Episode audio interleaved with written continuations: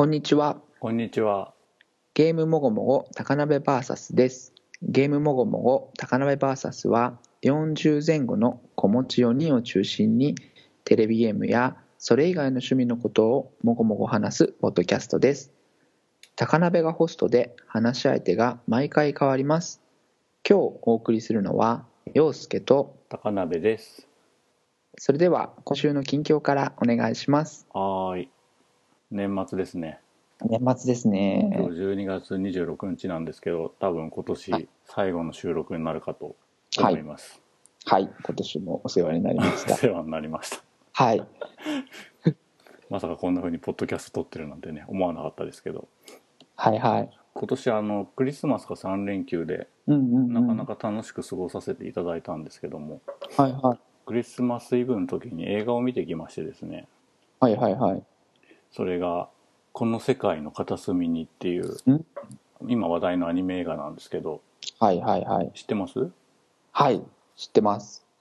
えっ、と、漫画は買って、うん。一巻を読み切ったぐらいのところで、俺と一緒だ。あもうなんかこの後すごい辛くなりそうだなて、ちょっと気持ちに余裕がある時に読もうと思って、今寝かしたところなんですけど、ー。その余裕いつ来るんだって話あるけどね。いやー、そうなんですよね。うん、なかなかちょっといつ来るのかわからないんですけど、俺も12月初旬に本当は見たかったんだけど、なんか似たような理由で、いや、でもこれさ、うんうん見た後、ズーンってなるでしょって思って、2週間ぐらい決心ができなかったんだよね。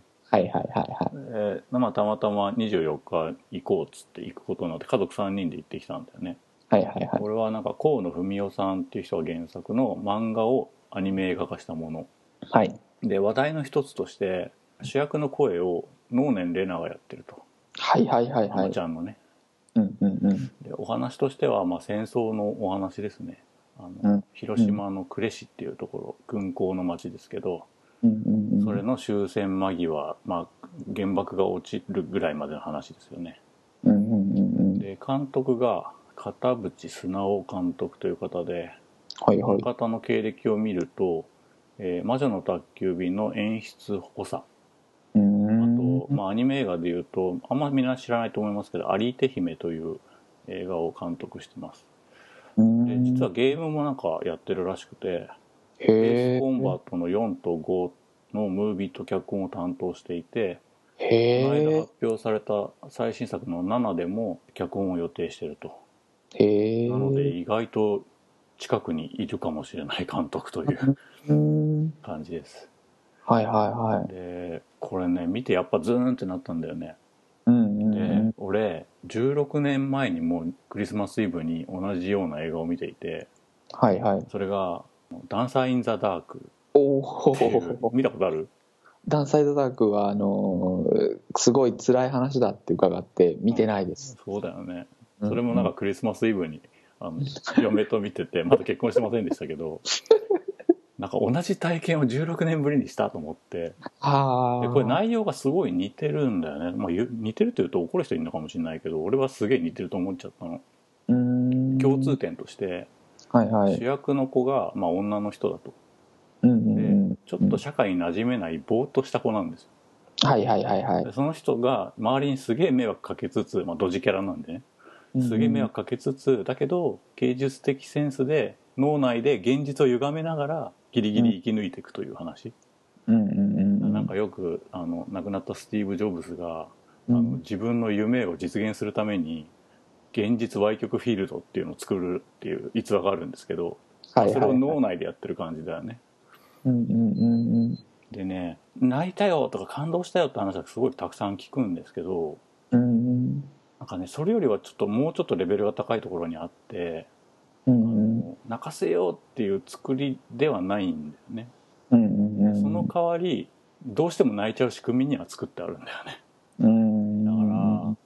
まあ原爆が落ちるっていうところはもうみんな知ってるわけ例えば「うんスター・ウォーズ」の3見に行くような感じでアナキンがあのダース・ベイダーになることってのはもう決まってるわけうんうんでそこに向かって何を積み上げていくかって話なんだけど、そはい。れがちょっとドジで可愛い日常みたいなことなんだよねああ。うん。それが積み重なればなるほどうん。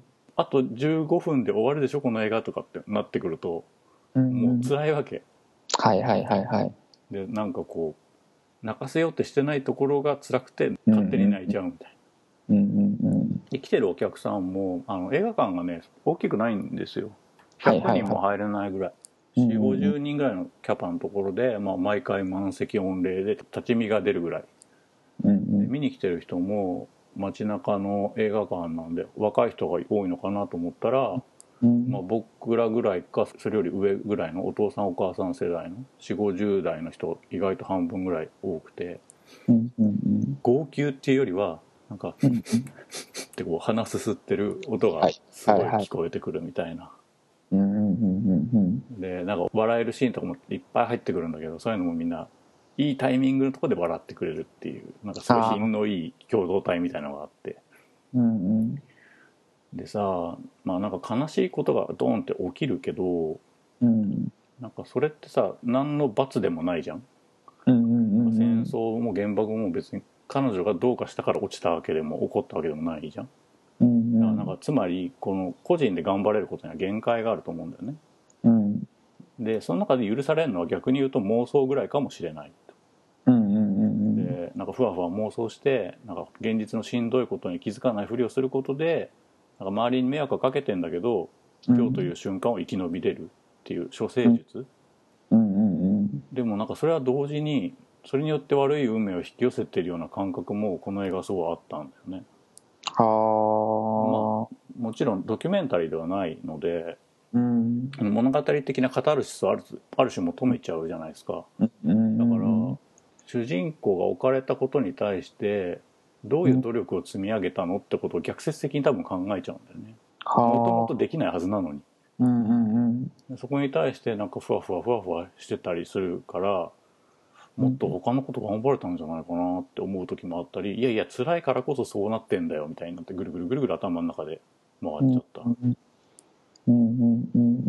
でなんか敗戦が決まって旅行放送があって、でその後なんかこうアイデンティティがちょっと壊れたりとかしてうん。なんか政治的なことを絡めたことをわーっとかって言ったりするんだけど、うん。今まではずっとこうおとぼけキャラだったからうん。キャラクターとしてちょっとわわけわかんなくなっちゃったりとかしてうん。なんかその辺はすごい不思議だったね。うん。物語としてそこはわかるんだけどそそんなこと有効かなみたいな。言うんだとしたら今までずっとなんかこう仮面かぶってたんだなみたいに思っちゃったんだよねはいはいはいはいはいはい。気づかないふりっていうことだよね。うん。ボケキャラとして生きてた方がなんかこう周りからも重要視されないで済むみたいな。うんうんうんうんそんな感じがしたんだよね。うん。でなんか原作の絵にすげえ忠実であの人の絵ってさ頭と手がでかい感じあるじゃん。うんうんうん頭身が低くて大人なのに四五頭身しかなくて映画見てから改めて原作読んだんだけどその演出とか時間感覚みたいなの原作よりよっぽど丁寧ではあ。なんか背景とかの時代交渉とかもむちゃくちゃ素晴らしいんだって。うんうんでまあこれを見て泣けとかなんかこんな時代があったんだぞとかそんな時代を生き抜いた人たちがいるから今の平和があるんだぞとかそういうことは全然思わなかったんだけど、うんうん。うん強烈になんかその時そういう誰かがいたんだなっていうことをなんかドキュメンタリーみたいに感じてしまってうん。なんか心にくさびを打ち込まれたような気持ちになりました。うん。でふと今日公式サイト見たらコピーがね映画のコピーがうん「昭和20年広島呉私はここで生きている」って書いてあって、あ本当その通りだと思って。うんうんなんかこう「ダンサー・イン・ザ・ダーク」はねもっと悪意みたいなものがたくさん入って毒毒毒成分があったんだけどうんうんこっちはなんか毒も含みつつ何かの種を植えられたような感じがして映画でガツンってくる感じっていうのをいつかまた取り出してもう一回見見てみたくなるかなって思いました。ダンサー・イン・ザ・ダークもねなんだかんだ言って23年に1回見ちゃうんだよねああ怖いもの見たさみたいな感じでね。ああうんうんうん。そうか。僕自身は積み上がっていく過程で、うん。もう僕自身がグラグラし始めちゃったので、うん。ねそのラストが分かってるっていう中で、うん。日常が積み上がっていくこと自体にうん。もうなんかこう 不安定さがこう揺さぶられちゃって見れなかったんですけど、その途中でなんかすごい面白いなって思ったのは解決できない不条理な問題をうん。認知で乗り切るんだって。そうまあ、認知なのかそれはあるいは思考なのかわからないですけど、そういうところで乗り切る処世術だっていうところでこうなんかこう解決できる問題とうん。解決できない問題があって、うん。その解決できない問題を乗り切っている様子をうん。なんかその悪い運命を引き寄せてるように見えるっていうのはうん。なんでそうなんだろうなって僕はそんな風に物語を、まあ、途中までですけどね。うん。最後まで見るとそういう感覚になる部分があるってこと。わかんない。俺だけかもしれないけどね。普通の人はみんなもう感動したっていう言葉だけで済 まそうとしてるからそんな詳しく言ってくんないから、うん。うんうんあれなんだうんけどなんかかわいそうとかっていうだけの気持ちでは済まさせなかったんだよね。俺的には、もっと立ち向かえたんじゃないかっていうことを高鍋さんは感じたんですか？どこか。うん、なんかやっぱその主人公のすずっていう女性がどこかその本当の心を隠してるみたいなところが多々あって、まあ、別に誰もが隠してる部分はあると思うんだけど、うんうんうんうん。その隠し方が巧妙なだけになんかあこうまあこういう言い方あれだけど徳を失ってる感じっていうのがああああってまあでも最そうそうでもしなきゃいけらんないよなっていうのも事実だと思うし、うんうんうん。なんかそこは逆にリアルだったんだよね。そう本当は賢い人なんだろうなっていうのは僕一巻見てねそなんとなく感じる部分ではあったんですけど、う。ん、だからその最後の演出でうん、IDT が壊れたような感じってうん。いうような政治的なこととかも、急に言うんだよね。あの本当は感じせき止めてたものをバーッとうん。ぶちまけてしまう、うんうんうんうんうんうんそういうのを許さないキャラだったじゃんみたいなさ。うんうんうんうんで、まあ、映像としてもすごい良くて、うんうん。まあ、主人公のすずっていう女性は絵がうまいっていう設定なんだよね。はいはい。でその絵がなんかこう現実の世界とやっぱ混ざり合ってうんうんうん。絵の中に生きてるみたいな感じになってんだよね。うんうんうん「ダンサー・イン・ザ・ダーク」もそうでその現実がすごいしんどくて、自分がこれから目の病気で盲目になるっていうおばちゃんを病区がやっててうんうんうん6歳か7歳ぐらいの子供が男の子の子供がいるんだけどその子も遺伝でそれがもう移ることが分かってるからうん。貧乏なりに手術費を集めてるんだけどうんうんそれがなかなか集まんなくてうんうん。でドジばっかしてるからなんか工場クビになっちゃうんだよね。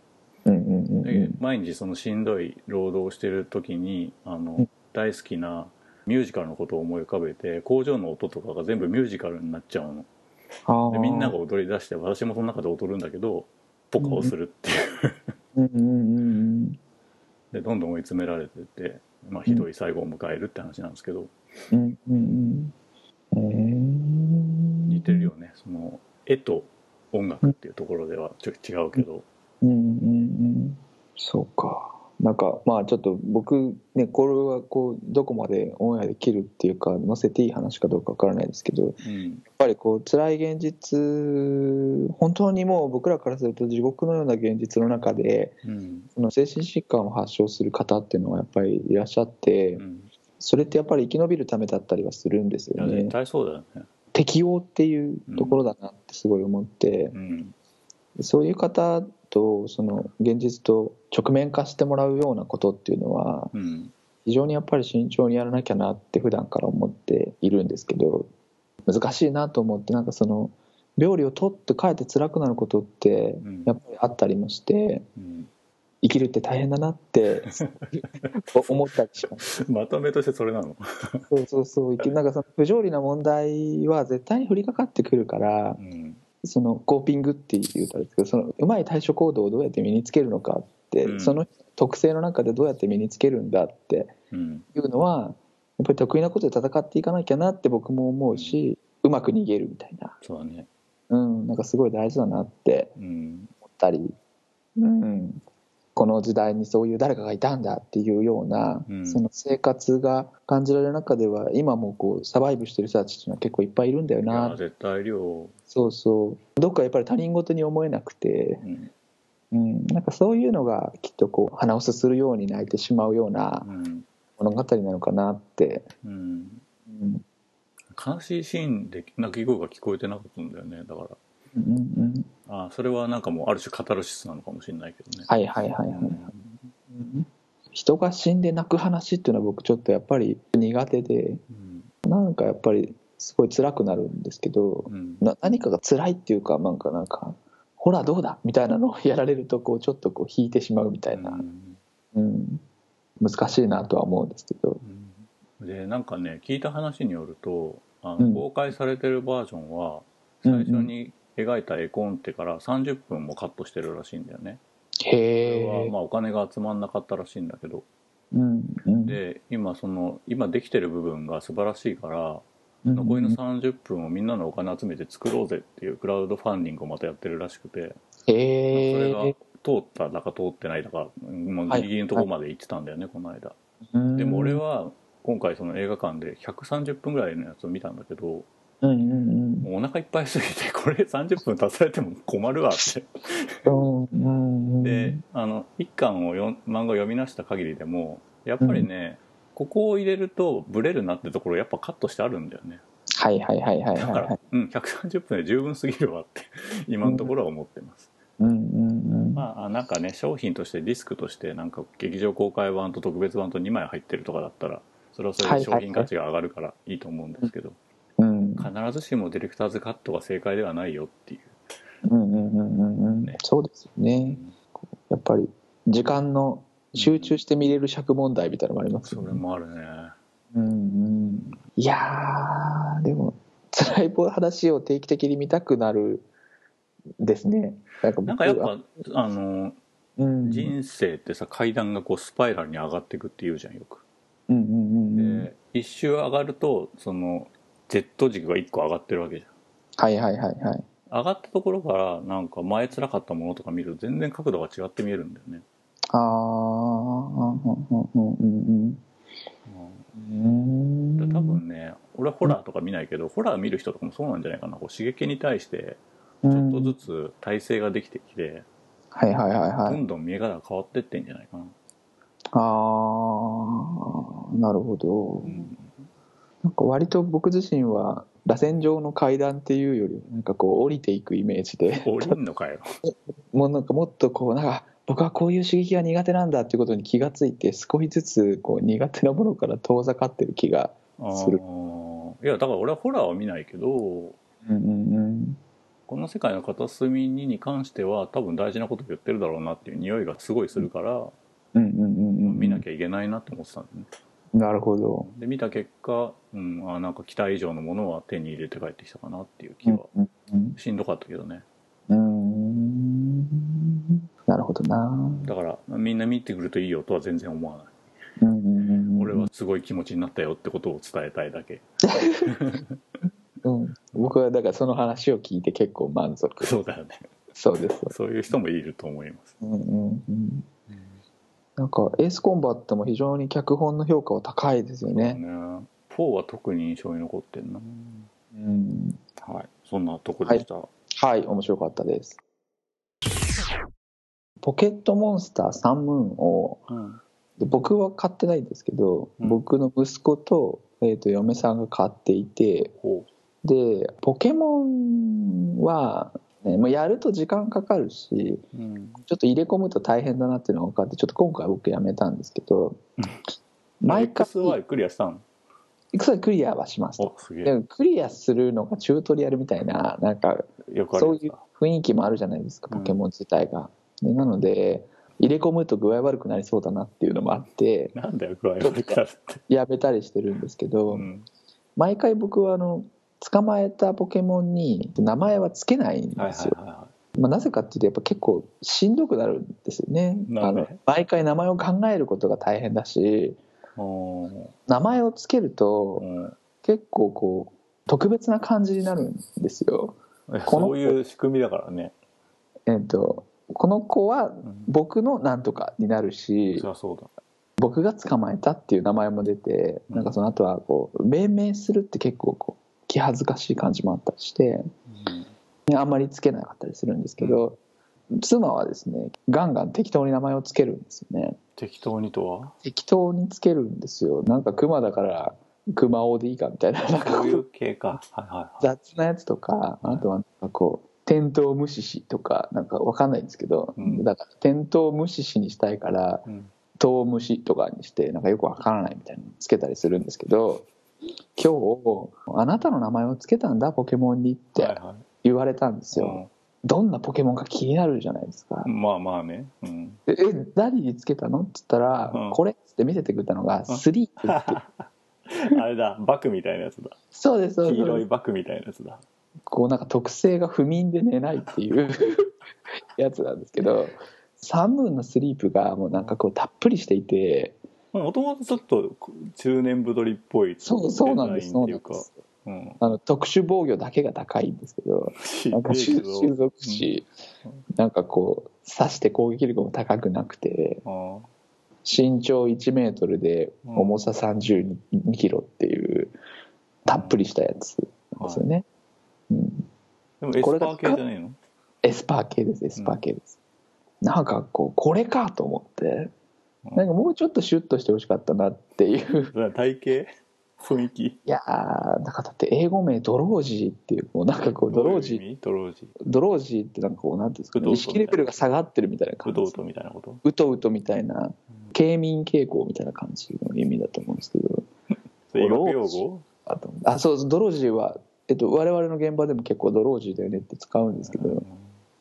なんかちょっとすげえなと思ってちょっとこうそれあれじゃないの？おっと。図星感があったからちょっと。ああ最近ちょっと太ってきたなとか。太り合う40とか過ぎると。いやー本当にねちょっとこう。まあでもまあ人型のモンスターでまだ良かったかなって思ったりするんですけど。ああ虫とかじゃなくてな。あそうですそうですそうです。なんかちょっとベトベタとかだったらちょっとえっとすごい辛い。なんか臭そうだもんね。あそうですそうですなんか毒タイプとかじゃなくてなんかタイプうんなんかこうちょっと良かったなと思ったりしたんですけどのはいはい。この結構僕名前を付ける作業って RPG で特別でまあそりゃそうよ。そうそうその人のなんか運命とかに関わるわけじゃん。うんうん。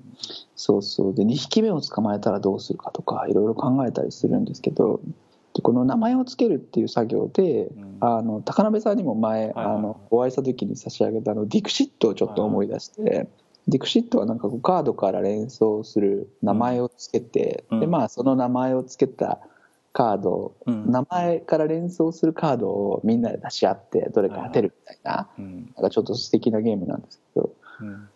名前を付ける気恥ずかしさとかある一方で僕あのダンジョン RPG でもガチガチのキャラメイクのやつはうん。あのリアルフレンドの名前を付けるっていうのをうん。もう決めてるんですよ、うんなんかこの差は何だろうなって自分で思ってなんかちょっとそのあたりをこう自分の気持ちを考えてみたいなって思ったのとあと高鍋さんはポケモンに名前つけますかっていうのを。あえ前なんかつけるって話しなかったっけ？あしましたっけ、うん。そうそうそうちょっと聞きたいなって思って改めて。でそれはななんでなんだろうとか、はいはいはいあいいよいいよ。うん。いやつけるんだよね。でリアル友達というかリアル知り合い？はいはいはいの名前を捕まえた瞬間に思いついた人の名前をそのまま書くんだよね。だから、はい。後からよりその人に近いやつが出てくるとちょっとマイナス逃がして 名前付け替えて「ごめんこっちだったわ」っつって。マジでマジで。いやいいですね。でさそれがさ面白いなと思ったのがその XY の X をダウンロードで買ってたんだよねはいはいはいはいはい。でまあ俺の気持ち的に乗らなくてセーブファイル見たら一つ目のジムバッジで終わってたんだよね、はいはいはいはい。さでも取ったポケモン残ってるわけ、はいはい。あれから何年か経ってんじゃん、うんもう関係が薄れたりしてる人もたくさんいるわけよそのつけたポケモンの中に、はいはいはいはい、ね、そういうタイムカプセル的な意味ですげえ面白かったよね。ああわかりますでもそれ。ううんうんうんうん。この鳥にこの子の名前つけちゃうような距離感だったんだみたいなさ。あの時の俺はみたい最初に出てくる鳥ポケモンって結構重要な位置ですからね。な、うん、うん、な付き合いも長くなりがちですし。そうだね。うん。へえまあそれ見て今度はやめようと思ったけどね。なんでやめようかって思ったっていうとその子供が違うカートリッジ買うじゃん。X だったら Y を買う。じゃんはいはいトレードしたがるわけですよはいはいはいはいそれ一生残るからいやーそうですねややこしいと思ってそうポケモンバンクとかね最近ね結構こうクラウドに上げたりとかもできますしね超めんどくせえわと思って慌てて何匹か消したりとかして、いや本当に面白いなうんいろんなところになんかこうね名付けるって結構おなんかポンポンって言った。か言ってる俺じゃないと思うんだけど。いや本当でもなんかそのね星の王子様じゃないですけど、うん。やっぱり名前を付けたら特別なこの子になるっていう感覚をそのゲームの中で作ってうん。これだけ形にできてるっていうのはやっぱりすごいなって思って、ううんん、まあもともともう何十年前からの単位の話でうんすごいなって本当にこう改めて痛感してうん。いや僕スリープだから僕ももうちょっと睡眠時間を削ろうかなとか。スリープって何から出てきたポケモン？スリープ最近？が何から出てきた？結構前からいるブラック子だホワイトとかそんな感じ。あれだよね。フーディンとかの前のやつだよね。ピカチュウに対してのピチュウみたいなやつだよね。うんうんうん。そんな感じがします。あ違う。初登場は赤緑って書いてありあじゃあますね初代からいるんだ。じゃあえ俺持ってんのかなスリープ。あのポケモン GO で。ちあいるかもしれないです。ょっと見てみよう。夢を食べるという伝説の生き物バクの子孫ですよ。子孫って？子孫なんです。よ未来なんだ。すごいな。うん。悪い夢ばかりを食べるとお腹をこなすことがあるらしいって青だと説明がついてますね。へえ僕もちょっとやっぱりなんか悪い夢食べ過ぎるとお腹痛くなりますもんね。痛くなるよそんなん。うん。あいたスリープ2匹いた。じゃあこれに陽介って両方名前つけてどんどん逃がしていこう。逃がしても別に他の人捕まえられないもんね。いや本当に、うん、味わい深いなこの顔。今日はだっ手をうん。ものすごい指をこうん。うピアノ弾くみたいに動かしながらこうなんていうの？バタフライみたいな腕回してるよ。指ああ先をピアノ弾くみたいにワシャワシャワシャワシャってやりながらうんうんうん。バタフライみたいに手をあー。ンって回してる。で鼻を豚か象の中間ぐらいの感じであうんうん。グニグニグニグニ動かしてエスパータイプを表す波の模様が頭の後ろからブワーブワーって出てる やっぱりちょっと具合悪いですよね。目がねギャグ漫画で描くスケベな目みたいな。デザイン。ああなんかポケモンのウィキの説明文を見てるとちょっと面白くっていろんな特性や説明が書いてあるんですけどなんか自分のことだと思うとちょっと面白いですね。いや自分のことじゃないんですけど、うん。うん、あしかもね俺のスリープはうんうん。島根県出雲市で捕まえたやつだから品が高い。すごいちょっープいいな。催眠術は得意だ。うん。昔食べた夢を見せてくれる夜がある。夜がある。怖いよ。なんかねちょっと素敵なんですよね。子供の夢の方が美味しいのでめったに大人の夢は食べないとか。ああなんかちょっあとの夢なんかろくなもんじゃないですよ。こと楽しい夢はうまいらしい。懐くと一番美味しかった夢を見せてくれることもあるよ。懐くって懐くって。いや素敵だな。うん。いやちょっとでもあこういう体験があるんだなと思って、いいじゃん。そうちょっとゲームにまつわる話としてはすごいユニークだなと思って。スリープいいじゃん。スリップちょっとなんかねあこいつじゃなくてよかったなっていうやつは結構。例えば例えばどれどれだったいやなんかこうあからさまなカビゴンとかちょっとこうカビゴンも可愛いじゃん。だって今ジムリーダーみんなカビゴン。可愛いですけどなんかこうね巨漢の代表みたいなもんが、まあそうね。寝てるしねしかもね。え俺何だったら嬉しいんだろう。ああこいつかと。俺なんて言われるのかな。ああちょっとポケモンをやってる家族とかに聞いてほしいです、確かに確かに、うん、俺ポケモンだったらなんだと思うっつって。うん、聞いてみよう。んうんうん僕もちょっと高鍋さんっぽいのを見つけたらこいつだと思いますってお伝えしたいと思います。あんまり愛着がないからどれ聞いてもそっかーってなりそうだ ちょっとねこの説明文とか見るとコイキン面白い。グ？とかあ。跳ねるしかできない もっと実力のあるこう種族値の高いやつだと思います。いやーないね活躍したくないねへえいやちょっとまあ日常の報告って感じですけど。はい。はい。面白かったです。以上ゲームもごもご高鍋 VS でした。お送りしたのは陽介と高鍋でした。それではまた次回までごきげんよう。さようなら。さよなら